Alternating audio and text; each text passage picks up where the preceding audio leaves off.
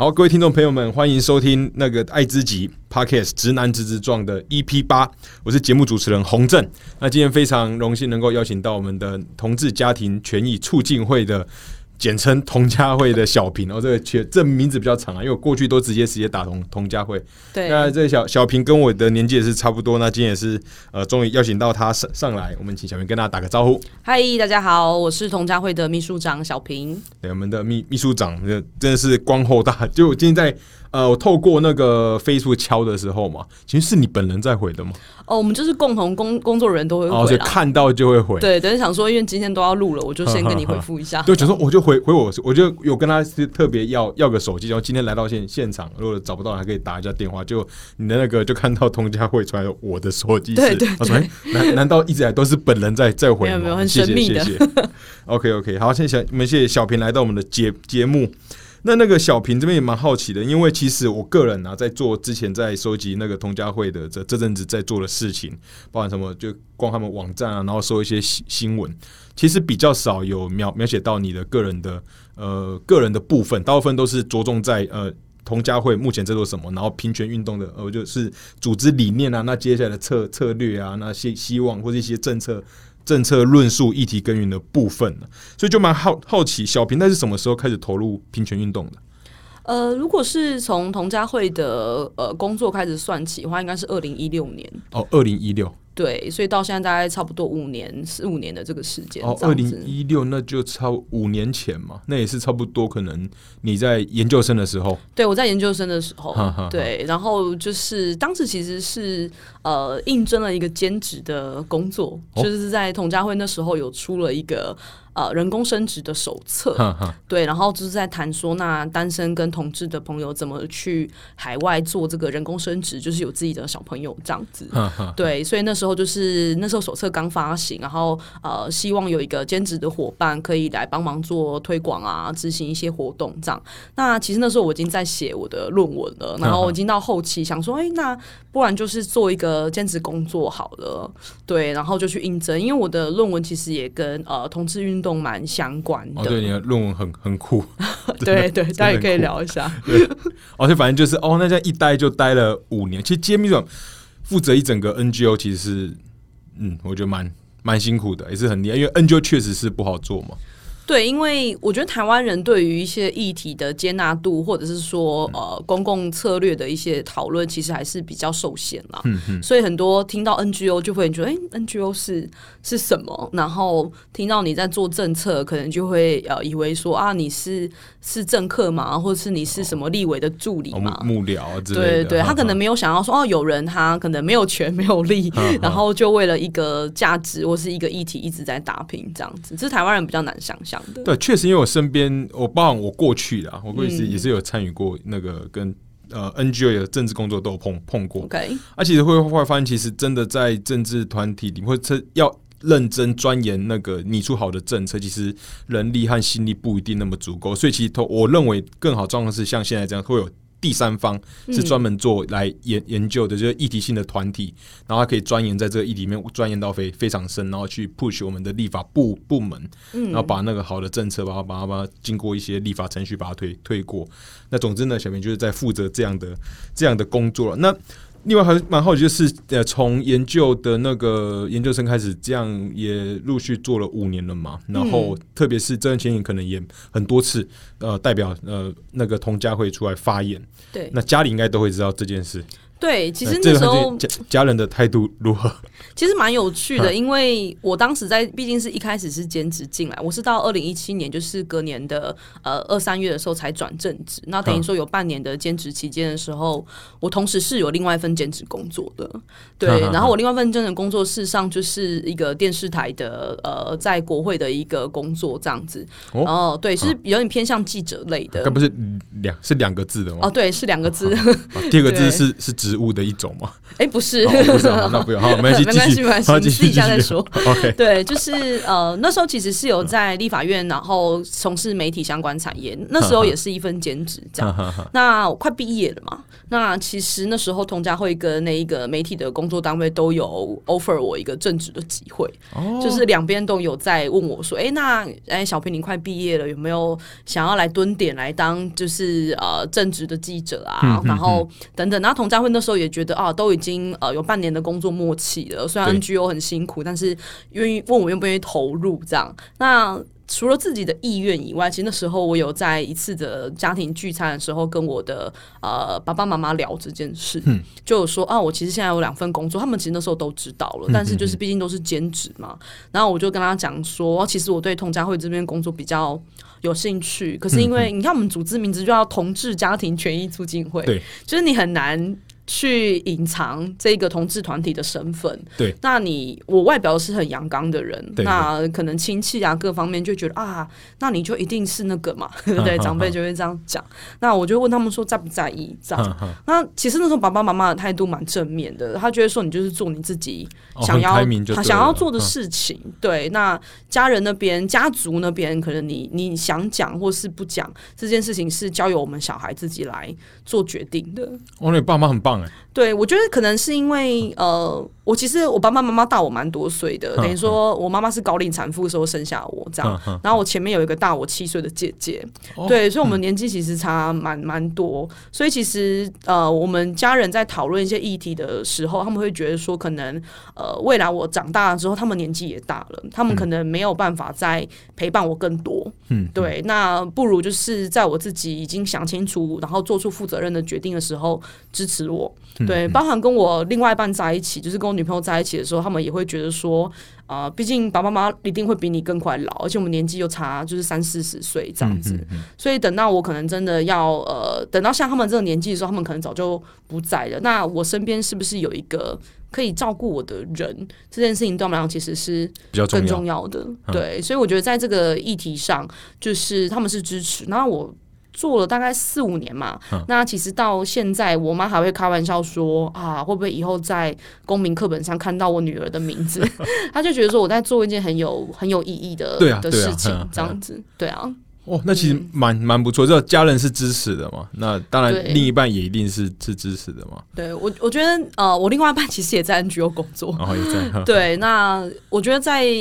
我觉得在成长的过程当中，其实性倾向一直都不是我们家的一个。很大的关卡，因为可能家里有其他要处理的事情，可能就是我们家境没有那么好，那可能从小跟姐姐就一直在呃半工半读，所以我觉得爸爸妈妈是有看见说，其实我们其实是足够成熟，然后很早已经出社会，然后对自己的的生活事实上是有负责的，等于说比较放心嘛。放心嘛。对，那我觉得可能不是每个人的家庭状况都可以一概而论的这样。那哇，那听起来是很是很棒啊，因为是。身边蛮多朋，我有个朋友也是，总之就是参与，因为参与跟这种公共事务相关的，然后和家里家庭关系就是很不好。那他后来家庭关系修复的时候，是因为他他离开了，哦，所以才才修复。也身边有蛮多这样的的例子啊。因为我看刚跟你聊，你意思是说你之前还先做过在国会里面的跟记者编采的兼职嘛？嗯嗯嗯嗯嗯。那也就是说，代表通知 NGO，所以本身应该是对公共事务。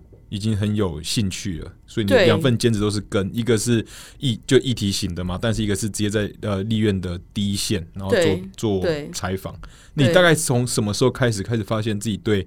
公共事务的热情会高很多？哦，其实蛮早的，因为我高中的时候就参加辩论社哦，对，所以嗯，就是辩论社很常会讨论到一些政策相关的的题目，对啊，可能就是从废除死刑啊，然后新工作者的特区等等的，所以其实那时候在呃整理这些资料的时候，会觉得其实一个政策它没有绝对的好或坏，嗯，就是它背后是很多的资料跟人的生命经验所堆积而来的，所以当过去我们的长辈们就是那个时代，他。比较容易因为政党的色彩，或者是某一些统独意识而去做出政策上的评估的时候，其实有些时候我会觉得那样比较比较偏颇一点，就是他可能因为自己支持的政党对某个政策的表态而就去选择支持与否。可是其实我觉得在我们这个世代，我们可以接触到的资讯是很广的。嗯，那可能从我高中开始就有去看这些新闻，因为毕竟要打比赛嘛，然后你就要整理那些资料，然后在要在辩论场上跟呃对方做辩论，然后你要你不是去吵架的，就是你要提出论述。所以那时候我对资料的收集，然后理解就有蛮高的兴趣。那我后来大学是念呃社会学系，对，所以念社会学系其实又提供了法律跟政治以外的另外一种视角，对，对，就是就是社会之中人跟人之间的互动，其实是跟他所处的结构啊、阶级啊更有关。有时候可能不能够单看一些法律面或者是政治面向，所以其实那时候会发现自己的视野其实是可以一直被。打开的，对。那直到我研究所后来又是念的呃东吴大学的人权所，对。那人权所其实又提供另外一个国际人权的框架跟视野，所以可能在讨论一些，它已经是跨出台湾这个社会而已，而是去看说可能过去在历史上，不管是二次世界大战也也好，或者是说有一些具有争议的事件，然后我们怎么从身为人。这件事情去看待这些事情的发生，然后我们怎么能够避免悲剧再度发生？这样子，嗯嗯，对啊。我其实因为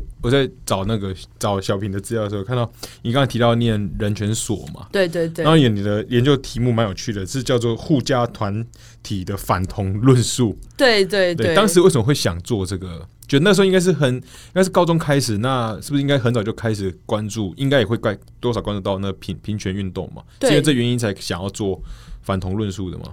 我觉得一部分是，那另外一部分其实有一个很私人的原因，就是因为我自己其实是基督徒，对，就我其实是一个同志基督徒哦，所以其实，在我觉得在二零一零年开始，因为很多人觉得婚姻平权可能会想到二零一三或是。二零一六的这几波的法律攻防，对，可是其实整个反对的势力，他们其实是在二零一零年的时候就有很高度的呃集结，就是在那时候真爱联盟针对教科书要不要去谈同志教育这件事情，所以其实早在那么早二零一零，对，所以其实早在十十年前，其实就有这样的一些论述在形成。那呃，我自己在念研究所的时候，其实看到这些新闻或者在整理这些资料的时候，会觉得怎么同样为基督徒，我们对于爱，我们对于家庭，我们对于。圣经，或是对于这些神所给我们的话语的理解落差这么的大，对，然后呃，其实也可以回想到我以前自己在教会的时候，确实也会有比较不愉快，因为自己性倾向的关系，比较不愉快的经验。在教会里面，对，就是我国中的时候，就是我的二伯就是是牧师。那其实我们家不止对性倾向很开放，我们家对信仰也很开放，因为其实我爸爸妈妈都是佛教徒，对，但是他对于呃，我跟姐姐想要去。教会啊，然后可能在跟亲戚那边的教会有连结，或者是去参加聚会，他们也没有反对，他们就觉得说啊，你们自己开心就好。可其实那时候才国中嘛，那其实那时候就是整个教会对于同志的议题不是这么的友善。对。对，然后甚至是我二伯，因为他自己本身又是牧师，那他可能就又会跟家人讲说要注意我的状况，就是觉得我是同志，就是这件事情很很危险。这样在国中的时候，对对，就在我国中的时候，他就跑去跟我的爸爸妈妈讲这件事情。哦，先去找他们注注射了。对他们就会觉得 说哦，然后让家人也很担心嘛。对，所以其实那时候，而且国中的时候就很叛逆啊，跟家人关系通常都不会太好。然后就是牧师，就是又又补了这么一枪，所以其实那时候家庭对家庭关系影响蛮蛮大的。对，所以我当时就觉得啊。不是说在教会学习就是就是神爱世人嘛？那我今天先不论你是我亲戚的这个身份好了，你你是我的牧师诶，那你怎么会绕过我，然后先去跟我家人告状，或者是说叫他们小心？是要小心什么？对对啊，所以我觉得那样的生命经验，到我后来选择做这个论文题目是很相关，因为我想要去理解为什么基督徒会变成这样子。哦，那我今天再问一个，就我就是我个人很好奇的部分了，就是你个你自己小平是在什么时候呃觉得的这应该说认识自己的性倾向？哦，其实蛮小的，我大概幼稚园国小的时候就知道了。哦，那在大概或者是后来呃，可能家里或是出柜的时代是什么时候？我觉得正式出柜要到我研究所，哦，到到研究所了。对，所以其实，但是这个中间的过程一定有非常多的试探，就是嗯家人对于我的性倾向的试探，因为毕竟我是一个，就我刚刚讲我蛮阳刚的，嗯所以他们可能就会一直觉得我应该是，但是又不知道怎么怎么问，嗯然后或者说问的方式是比较那种窥探隐私的，你知道台湾社会的家长很爱这样，哦嗯就是可能翻你的抽屉啊，看你的信件啊，谁送东西给你啊，对，但是其实。我觉得就是一个没有说破的秘密啦。对但是所谓的正式出柜，就是我研究所的时候就有带女朋友回家吃饭这样，然后就有蛮明确的跟爸爸妈妈这样讲，这样子。对啊，嗯那应该说到至少是到那时候，应该是整个过程都是算蛮 peace 的吧？嗯，我觉得那时候是一个，就是大家已经觉得。不要再隐瞒下去了，因为就是其实就就是已经发现，或者是说就是知道，因为他们可能就看过，可能那时候女朋友写的情书啊，哦或者是什么。那我其实是一个蛮重隐私的人，我觉得就是让他们再去窥探，其实这样的亲子关系不太不太好，不健康啊，也不健康。对对，然后呃，因为其实国中的时候有遇到蛮严重的校园霸凌，然后其实是跟性倾向有有关的。哦，嗯，对，那但是其实国中的时候没有选择跟爸爸妈妈讲，对，然后是到我真的研究所的时候，我就我就说我有一个姐姐嘛，然后我就跟我姐姐谈到说，哦，其实国中的时候我在学校受伤，就是那时候跟别人打架，其实是其实是因为我的同志的这个身份，然后姐姐就很压抑，因为那时候我伤的蛮重的，对，就是那时候还有休学了半学期这样子，又就是真的是生理上的，真的是生理，对，心理上的也有，哦对啊，就是说是生理上也是伤到没办法去。对，然后就休息了半学期这样，然后我就跟姐姐讲说，呃，其实那时候我是因为同志这件事情有影响，但是我不敢跟你们讲。那我觉得姐姐那时候的回应让我蛮难过的，就是姐姐那时候就直接讲说，你真的觉得我们会因为你是同志而不爱你吗？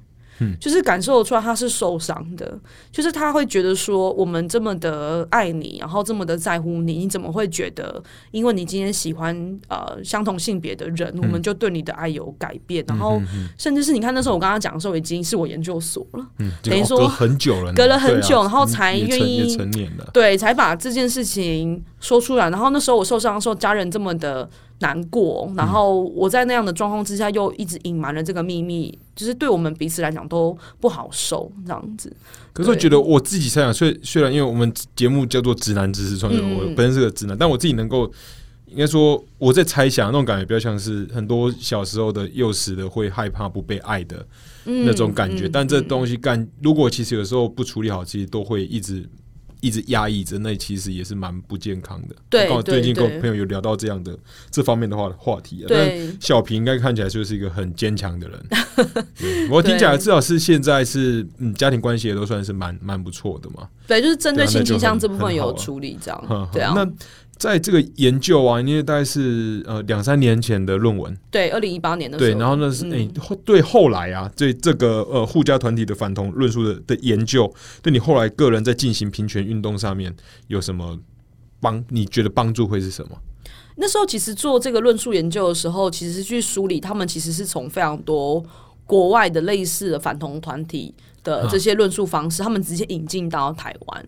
对，因为整个呃所谓的像是夏福盟啊，然后或者是说像是一些呃所谓的护家团体，他们其实背后或者是说他们这些论述蛮大量都是引用外国教会或是外国的反同团体的这些论述，所以当他们对于像我自己的工作是跟家庭比较相关，对于同志家庭有一些呃攻击性的言论的时候，其实很单纯，只要去拆解他们所引用的文献，他们很常会引用一些比较似是而非的学术研究，然后可能就是什么某某外国的学者等等的。那其实我更清楚他们这一个论述的产生方式，所以你只要去理解他那个论述的引用是有问题的。比如说，我们很常引用的一些学术研究论文，可能在美国已经被骂翻天了，就是已经被讲到说，哦，这个学者就是收人家的钱，然后乱做这个研究。可是他们可能呃，当然他们自己在用的时候就不会说出这件事情嘛。嗯，我甚至甚至也不一定会知道。对对，一般人可能就是哦，那是只看到国外来的某个学学者，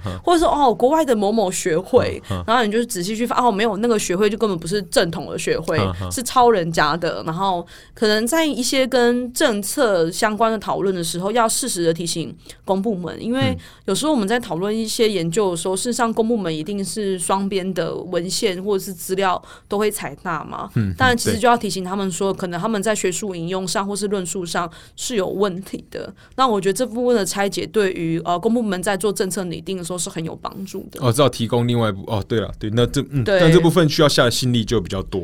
对，因为嗯，比如说举例来讲，他们可能就会常用一些什么同志家庭的小孩功课很差，就是 也不晓得为什么会用这种论述。那是符合他们的价值，他们就认为小孩成成绩好就是家家对，然后就觉得说哦，就是异性恋的家庭小孩功课一定比较好。可是其实这个 真的是家庭的小对啊，就是每个家庭的小孩的教养方式就不一样啊。对，那除了逻辑上，就是可以去拆解他们的学术研究论文这样子。对啊。哦，对，那整个其实因为我我包括包含我个人啊，接接接下来想要问小平，就是说，呃，自己我自己在关注整个同运的时候，其实也部分大部分都是 focus 在呃。同志双双方，假如说以假设以婚姻平权来讲好了，要注意就是呃这两个双方会是男男或是女女女，嗯，但其实就比较少去想到哦，那他们成立家庭之后，那如果是有在下下一代呢？那其实像同教其实主要就是在做这块嘛，讲就是以同志家庭权益为为为主的嘛。对。那呃这边想问就是同婚呃过后啊。嗯，目前的制制度面，你们认为还还有哪些待改善的部分？因为你们其实有提到蛮多的，就是呃，很多政府机关的行政表表单，其实还有很多，它可能是没有因，因为它只是现在是有一部专专法过了嘛，那这个法过之后，可能还有东西配套，它需要跟对应的去调，但可能呃速度没那么快，或是有些东西可能被大家遗遗漏了。那这边具体来讲，有哪些部部分，或是一般人可能会碰得到的？嗯，我觉得，呃，从比较大方面来谈的话，毕竟刚就是洪正有提到嘛，它就是一个转法。嗯，所以其实他在很多的权利上跟异性恋的夫妻是不太相同的。嗯那或许我们待会可以再聊更多，比如说呃人工生殖的法规，或者是无血缘爽的法规等等的。那如果从比较细致或是比较行政上来讨论的话，确实你刚提到就是表单上的修正是一方面，因为呃过去整个台湾的呃法治的思维其实就是从异性恋夫妻家庭做出发，所以很多跟家户有关的表单都是夫跟妻。或者是父跟母，可是其实对于呃同志配偶或者是同志家庭来讲，他在填写这个表单的时候会遇到很大的困难。那有一些比较非正式的表单，你当然可以手动。更改嘛，你可能就把那个栏位的名称自己划掉，你可能就会写，比如就写母母。可是其实一些正式的，比如说一些社服津贴的申请，你就不可能这样随意更改，或是这个更改可能就要跟就是公务人员这边一来一往的讨论，听起来就有点麻烦了。对，然后呃，在这个其实，在表单上，其实行政院性评处是有要求，就是地方政府要针对表单要有一些调整。那目前是有进行到一个段落，可是其实像跟教育啊、社服相关表单是。是，就是不胜枚举啊。老实说，那表单其实是一一块，那另外一块是因为同婚专法毕竟是一个中央法规，那台湾其实还是有些地方自治的条例是由地方政府这边来定定的，对，他就不见得能够跟上，就是这一个同志家庭的这样的一个想象。比如说，我们这一两年处理的蛮多是生育津贴的。的秦岭的遇到困难的个案，嗯，因为很多地方自治条例针对生育津贴就是一次性发放的那种，就是你有生小孩就可能发给你从八千到两万五都有。你说这是现行给呃的所谓的新生儿的，就是说你今天只要有呃小朋友出生，比如说以。呃，台北为例好了，就是你这一组家庭，你们是在台北市涉及，可能是满呃一年，就是你你是台北市市民，是涉及满一年，然后你出小朋友出生之后，你再跟户政，对你跟户政报户口的时候，你就可以领一笔钱，那就是当做是鼓励你，就是要去。现在最近生育率很低嘛，就是 鼓励你这样，一直很红的一个题目。但是那个自治条例啊，它有一个很明确的规定，就是说这个申请人的资格是新生儿之母或。父多数的自治条约都是这样写，新生儿之母或父或是父或母，就是类似这样的条文。那他就是必须满这个社户籍满十个月或是一年的规定，每一个县市可能会多多少少不太一样。这样，那有些时候就是，比如说以一对女同志家庭为例好了，就是生母她可能在台北市呃没有满这个涉及十个月的规定，可是另外一个妈妈有，对，就是不是怀孕的那个妈妈有。但是刚出生的时候呢，她如果要去请领，她不行，因为她在这个地方自治条例上，她不是父，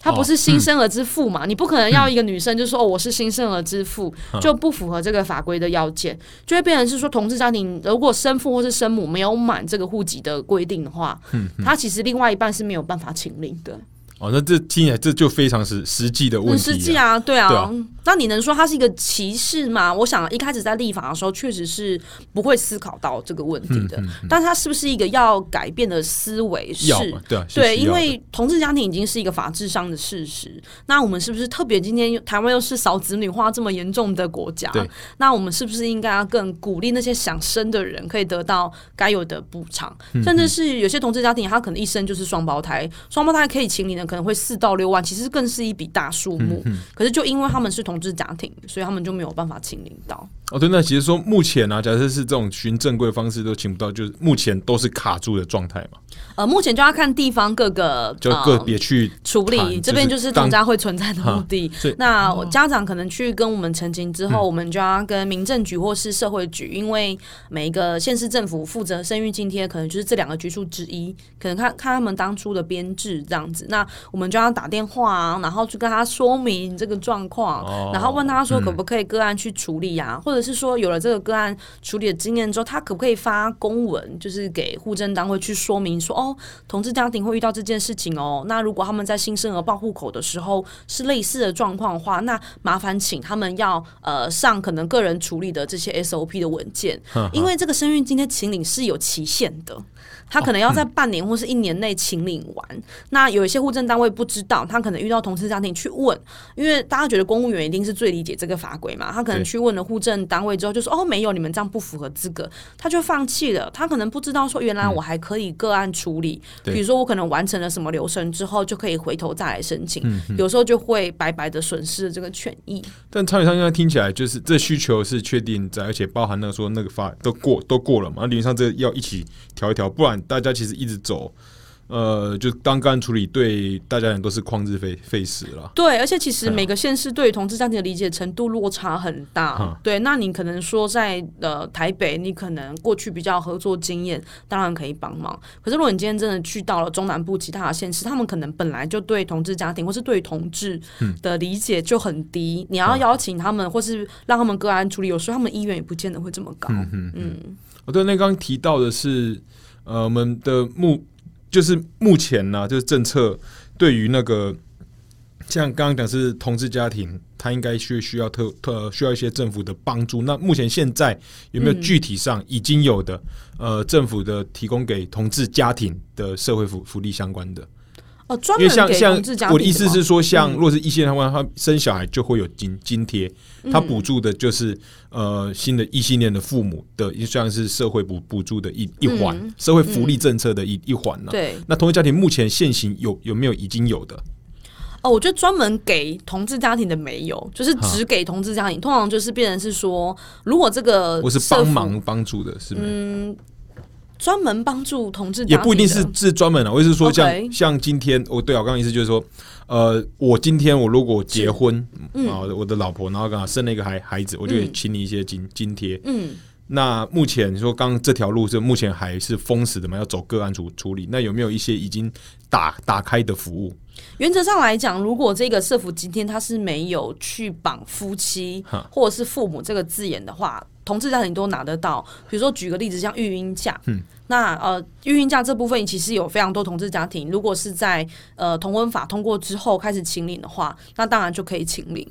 对，但是这部分其实是要很看是谁去做清理，因为一一对你还是会看谁对，因为一对家长的话，如果是负责生或者是说是孩子的生父的那一方，他要请当然就很很 OK。可是说如果是另外一个人没有呃不是负责怀孕的那一个，然后或者是不是孩子生理基因上的那一个，他就是必须要完成一个流程，叫做寄亲收养。对他就是要去收养他同性配偶的小孩之后，他才会成为这个孩子法律上的家长。那通常这个所谓的寄信收养流程可能会需要四到八个月。哦，要到那么久？对，因为他会有社工评估，然后他会有司法事务官，就是法院端那边也必须要做开庭啊，去做这个收养的认可。所以其实有些今天的部分呢，就是必须要等到这一个养父或是养母完成这个寄信收养流程之后，他才可以开始申请。对，所以原则上来讲，要看说是谁去做申请。如果是这个生父母的话，就比较 OK。可是如果今天是养父母另外一方要去做这个申请的时候，他就必须要先走完这个流程。他就跟呃所谓的异性恋家庭就有蛮显著的差异很大。对啊，对啊，因为非常大。异性恋家庭就是父母小孩出生之后，生完我就要直接跟公司请一下，然后他就觉得哦 OK 就就请了的感觉。对对，那另外一方他就必须等等到说要完成这个流程之后，才有办法以家长的身份来做请领这样子。哦，其实这部分即将进入，对我个人来讲是是那个是重头戏啊，就是其实对很多异性来讲，我们很多觉得呼吸觉得呼吸般自然的东西，是对很多同志朋友，这都是很困难的。特而且现在是同志家庭，感觉就主家人，特别是行政方面的跟政府机构相关的，而且自己要走一般的事事情哦，也都会困难非常多。因为我自己在做功课的时候，就就有发现到，光寄亲收养和无血缘收养。这就是我常常看到头昏，就到到底是什么？因为 对，因为呃，在我的生命经验当中，或是我接下来人生观，我可能不会特别去思考这件事。所以当我在做这个工作的时候，就觉得特别的复特别的复杂。嗯，这份大概跟我们说明，因为刚刚有讲到，假设今天哦是有生父生生母，然后这样还可以去做那个收养嘛？对，但他这样就是无血缘收养。呃，应该说收养会分成几种不同的类型。刚刚讲到就是说，如果呃，我举例来讲好了，因为像童家会是从二零零五年开始做服务，对。那其实这服务这十几年当中，我们会看到很多同志朋友用不同的方式有小朋友。那比较早年的方式，其实就是他可能进入过一段异性恋婚姻或者是关系。他有可能，他可能是选择隐瞒自己的性倾向，或者是另外一种方式，就是他自己本来就是双性恋，只是他刚好是先跟异性在一起，所以有了小朋友这样。那如果后续他要再有呃另外一个同性的伴侣，他要跟这孩子发生关系，就是所谓亲子上的关系的时候，那就是必须要先去缔结这个同性婚姻嘛，就是七四八转法之后呢，呃，去向地方法院申请去收养那一个小孩，这样子，等于说是在婚姻关系当中的这个收养。我们就叫做寄亲收养，寄亲收养，对对对，继续的记账。然后，如果是另外一种，可能刚洪正提到无血缘收养的话，大家就比较可以想象是说，我们是去像是以前就会觉得说去育幼院呐，然后去像机构去做领养。对，那这些这个领养就不是你配偶的小孩嘛？这就是你们去一个第三方的机构，然后去收养一个跟你毫无血缘关系的人，这样子。对，那这两种方式其实以同志家庭来讲，都在现况下遇到一些困难。对，比如说回到我们刚前面讲到比较多哦，他要完成这个寄心收养要四到八个月。比如说洪正刚刚觉得说哦，那其实真的跟异性恋差很多，差四到八个月感觉都还可以再生一个。对，因为对于 他们来讲，就是呃。可能小孩刚出生，其实就是最需要另外一半帮忙的时候嘛，对不对？比如说以女同志妈妈为例好了，可能这个产妇刚生完，她还要坐月子，对对不对？她还要休息。那有些时候可能会有产后忧郁症啊，或者是身心状况需要被照顾的时候，可是你的另外一半。跟孩子因为没有法律上的关系，你要帮孩子报户口、帮孩子开户啊，然后甚至去拿健保卡那些，哦，都要生母自己去办呢。听起来其实很痛苦，很痛苦。你另外一半其实是我想帮忙，比如说就等四到八个月，谁就哪等得了那么久？对，因为而且你新生儿入户籍，你还要在两三个月内就办完了，不然就是民政单位会一直打电话给你嘛。所以就是要么就是填委托书，就是要想尽办法先填委托书，然后拿去办，然后要么就是你要拖着刚生产完的身体，然后去帮孩子处理。这些事情。对，就是第一个在寄信收养上，其实它有时效上的差异。那另外一块是我们刚讲继亲，其实这个概念就是大家可以想象，就是可能继父或是继母嘛，对，等于说就是一对夫妻，他离婚之后再找到了新的伴侣再结婚。可是同志家庭不一定是所有都是这种形态啊，有可能我们二零零五年同家会接触到，确实是有这样的重组的这个过程。可是，在我们的服务经验里面，我们在二零一零年的时候，其实就看见很多同志朋友，他是去海外做人工生殖。等于说，我们今天就是去国外去呃，用他们国外的精子银行，然后去有自己的小朋友，或是去国外找代理孕母这样子。那如果是走这种方式有小朋友的。他就没有重组啊，等于说他就不是继亲嘛，因为小朋友一出生，他就是跟着这两个爸爸或是两个妈妈一起长大的。那你要用继亲收养这个方式去走评估，社工会很困惑，因为社工会觉得，因为比如说继亲收养讲几个，你们是刚结婚就就离离婚再找一个？对啊，是是这样子吗？那怎么你们没有第三个家长嘛？因为过去很多社工在做继亲收养评估，说他会再找另外一个，对他可能看的是原本的，因为可能社工如果是异性恋。的寄 sinh 家庭，他可能就会确认说：“那你前夫跟前妻有要放弃这个小孩的侵权吗？”结果是没有嘛？结果是没有嘛？对不对？连这个人都没有。对啊，然后这不可能，所以就变成说，同志家庭就要去解释说：“哦，没有没有，我们没有前夫或前妻，我们就是去海外做人工生殖。”那你要怎么去跟社工解释这件事情？就很看社工了不了解同志家庭嘛，对不对？然后或者有些评估标准是说，因为他们觉得呃重组家庭是可能有时候关系比较不稳定。对，像以异性恋的家庭来讲，他有可能离婚之后再。再婚，那这个再婚的关系其实是变数很多嘛？对，比如说可能那个继父或是继母会担心说，你会不会又跟你前夫跟前妻复合啊？或者说这个小孩子会不会呃，还是想要跟他以前的爸爸妈妈保持关系？他其实不喜欢这个新加入的家长，所以他们都会希望说，这段这一段再婚的这个婚姻哈，可以比如说再婚至少一年或两年以上，比较稳定了之后，我们再来申请这个寄心收养啊。同志婚姻多久？就二零一九年五二四。到现在而已，快两年，快两年而已嘛。那对啊，那其实，在一年前，很多同志家庭在申请的时候就会遇到困难，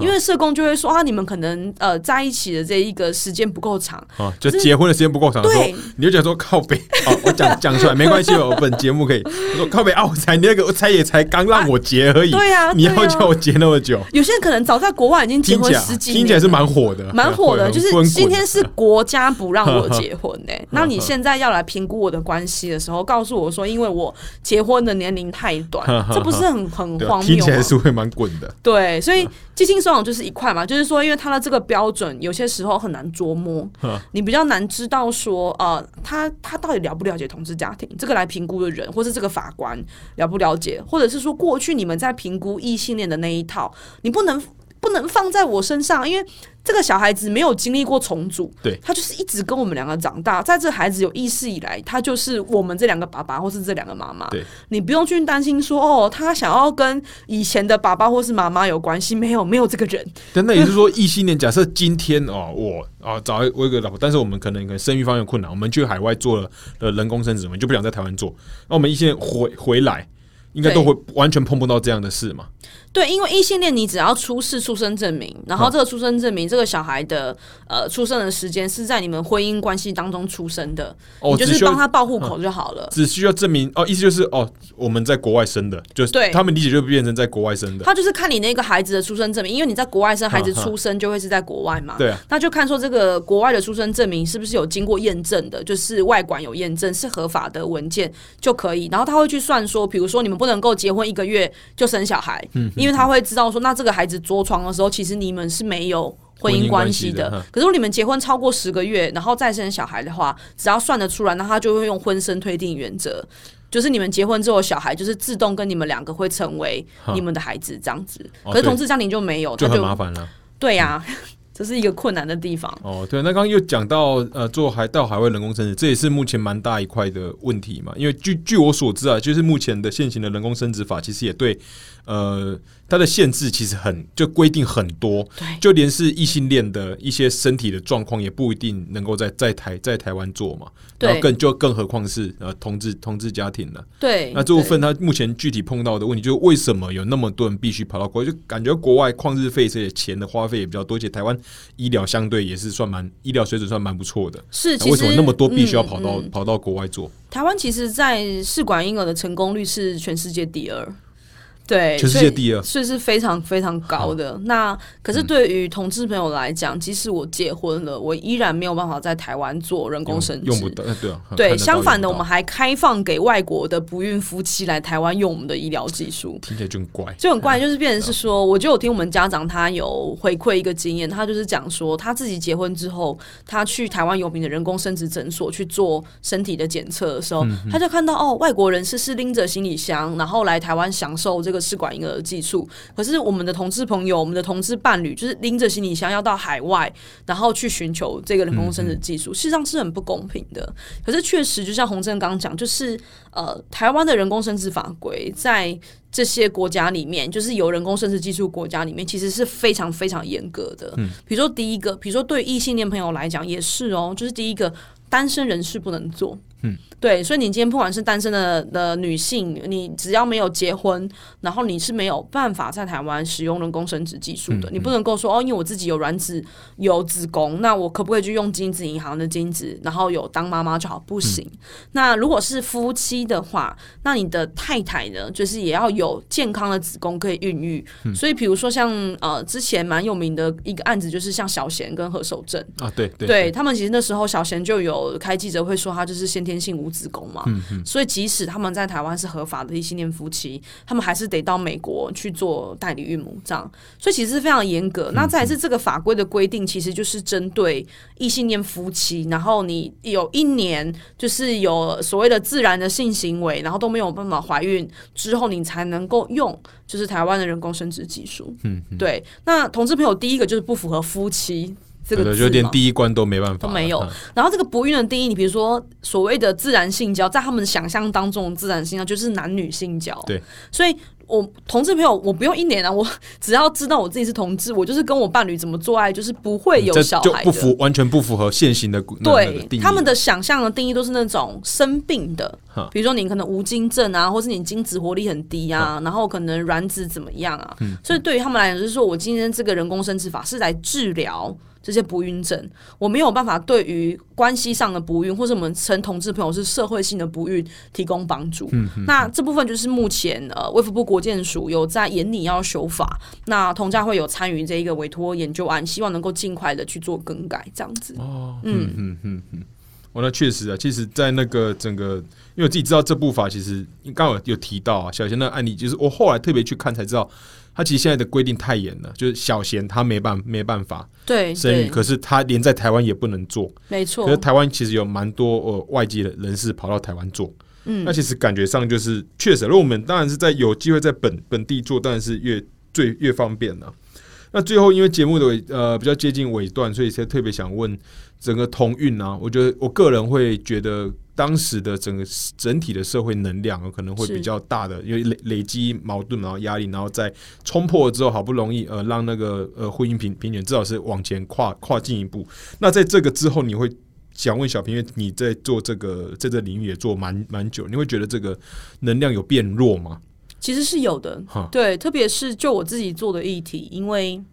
同志家庭并不是同志社群就一定会。相对了解，对，像其实我们今天呃，可能又谈到另外一块，但是谈比较浅，就是无血缘收养的部分。对，对，因为其实现在的专法对于无血缘收养的同志家庭是更严苛的。他他这个专法的限制变成是说，如果我是一个单身的同志朋友，我就可以向收养机构，比如说俄盟、立行这些单位做申请。可是，一旦我结婚了，如果我现在跟我女朋友结婚，我就失去了这个收养的资格。哦，对，这其实这很怪，这很怪。你说单身的同志可以申请，结婚的同志却。却不行。不是照理来讲，对于小朋友来说，有双亲的法律保障是更好的嘛？对。可是结果却不行，所以在这过程当中，其实我们也提起了司法诉讼，然后我们也做了立法院的修法游说。可是我们也都观察到，可能很多同志社群自己都不见得了解说，呃，这个议题的困难度，或是真的有呃，真的有人因此受害吗？我们还是必须要花很多时间去做同志社群自己内部的分享跟沟通。哦，就连哦，就是连同志内部，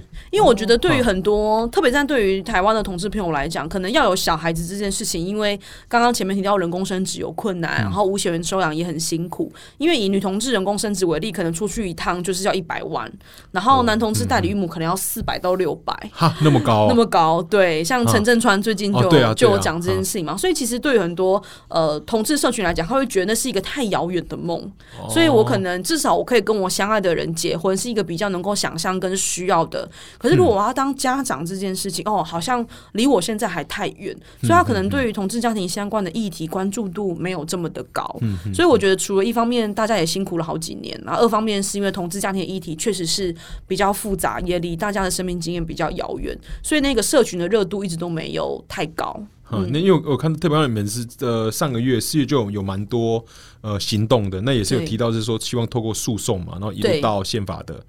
法到法庭嘛，对，就希望透过是视线来来处理。那能大家跟我们分享这个策略，或是你们希望达到，会去或是凸显给社会目前的主要症结矛盾点是什么？呃。现在是有三组同志双的的家庭，然后他们都已经有其中一方已经完成了这个无血缘双的流程，无血缘收养已经是跟孩子是法律上的家长了，就其中一一方，其中一方而已。然后另外一方，照理来讲，就是如果以我们刚刚讲的继亲收养为例的话，那他另外一方就只要收养。就是配偶的子女就好了，对不对？可是这个专法呢，好死不死呢，就在这个相关的条文当中去写说，收养他方亲生子女，他就无缘无故把亲生放进来。那这件事情完完全全跟异性恋是不一样的。异性恋的寄亲收养就是写收养他方子女，他没有规定要亲生。那等于说是对于同志，对于同志来讲，就是要规定是亲生，就会变得很很可笑啊！就变成是说，如果我是以前经历过一段异性恋关系，所以有小孩，或是我去海外做人工。生子的，我现在通过同婚法之后，我就可以让我的同性配偶跟孩子建立亲子关系。虽然很麻烦，要经过寄亲双，可是至少有有机会嘛。可是这个法律却把亲生放进来之后，让那些可能自己真的非常辛苦去收养那些需要被照顾小孩的家长。完完全全就是只有自己跟孩子有关系。那大家可以想象什么样的小朋友他会在收养体系里面？就是他们本来原生家庭就已经很辛苦的，所以才需要把他出养，让别的家长去照顾他嘛，对不对？这些孩子本来就已经失去了原生家庭，你现在又规定说，哦，如果同志来收养的话，只能够有一个人跟他有法律关系。那如果这个家长发生意外，小朋友该怎么办？他要回到机构吗？他是不是需要重新再经历他失去家人的这样的痛苦？所以，我们是诉求是不止，它不只是一个同志家庭的议题，它也不只是一个性别议题，它其实是儿童最佳利益的问题。就是我们今天站在这个孩子的角度来讲，这个法律你不能够因为这个法律去顾及到反对方或是反同方的意见，所以就去牺牲了小孩的权益啊。对，那么希望透过这样的诉讼方式，去让这个社会理解到说，现在有这个同志收养家庭的议题是需要被关注的。那其实你只要修法，很快就可以解决。如果你不修法，我们就把这三组家庭的生命故事呈现给大家看，让大家意识到，其实是有孩子的权利是需要被大家保障的。嗯嗯嗯嗯，我觉得这听其实听起来这样，确实是，因为让人蛮难过，也是蛮不解。我觉得情绪也是蛮蛮复杂的，所以嗯。加油！真是讲真辛辛苦，这这这是不好弄。而且我自己在侧面了解的时候，我个人又感觉他和一开始我们呃身边有蛮蛮多朋友，特别是我们这时代，其实对整个同同运其实支持度都是非常高，因为对我讲那个理解是很很快速的。我今天有身身边朋友，他可能就同同志，今天想结婚哦，可以，就是当然是去支支持。可是，在讲到家庭家庭里面，定义开始变很多，有什么有血缘无无血缘，什么继亲，真的会对这个议题的复杂度变高了。对，所以这时候在刚开始，就连我花点时间看，也是常常就是这边记起来，然后下面就又会讲说，哎，自己又是不是搞搞混了？对，对，自己看到也看到蛮多矛矛盾的。你特别是刚刚是提说，本来在呃结就结婚前我是可以收养的，结婚后是不能的。对啊，就很怪。然后现在又特别限定是要那个结婚之后，他本来法本来是那个就后面又特别加注了要亲生子女才能够收养嘛，所以现在是连走到底，无论你的程序怎样走，他就是不行收养。现在的主要症结点是这样嘛？对啊，对啊，就变成是说，我不只是我结婚之后就失去收养资格，那即使好，我暂时不结婚，我先把单身收养流程对走完，然后结果我在结婚之后，我的配偶还是没有办法，所以他就是规定了无血缘的这个小朋友只能够跟其中一方有法律关系。对啊，他把两条路都挡起来了。而且这是很现实的问题，就是可能小孩子他要需要有透过监护人来办一些很不同的一些，对，那是很实际、很生活面的问问的问题了。对对对吧？那听起来这确实是要弄。那么是预计希望嘛？希望能够假设那个诉讼没法过，就希望透过一路一路到宪法法庭，然后把这议题来凸显给大家。对，那我们同步也在做立法院的修法，因为其实这个法案的版本已经通过一读了，啊，已经已经过。对，然后剩下就是希望能够在委员会去做审查，这样子。那这就是接下来啊，整个同家会的主要目标之一吧。呃，这是之一，这样子，人工生殖法当然也是我们很关注的面向，然后呃，代理育母的法案也是。好啊，好，OK，那哦，其实我们一样陆续也弄了快五十分钟了。对啊，啊，其实那个小平可以感觉出来，嗯，果然是辩论社出来的，然后是整个，或者他其实有很丰富的面对镜头，或是整个就是公开谈话的经验，然后很是蛮蛮优秀的。那 我们今今天也非常谢谢小平，我们的同家会的秘秘书长来到我们的节目。那我是那个爱自己自然自壮的主持人洪洪正。好，那我们跟观众说再见，拜拜。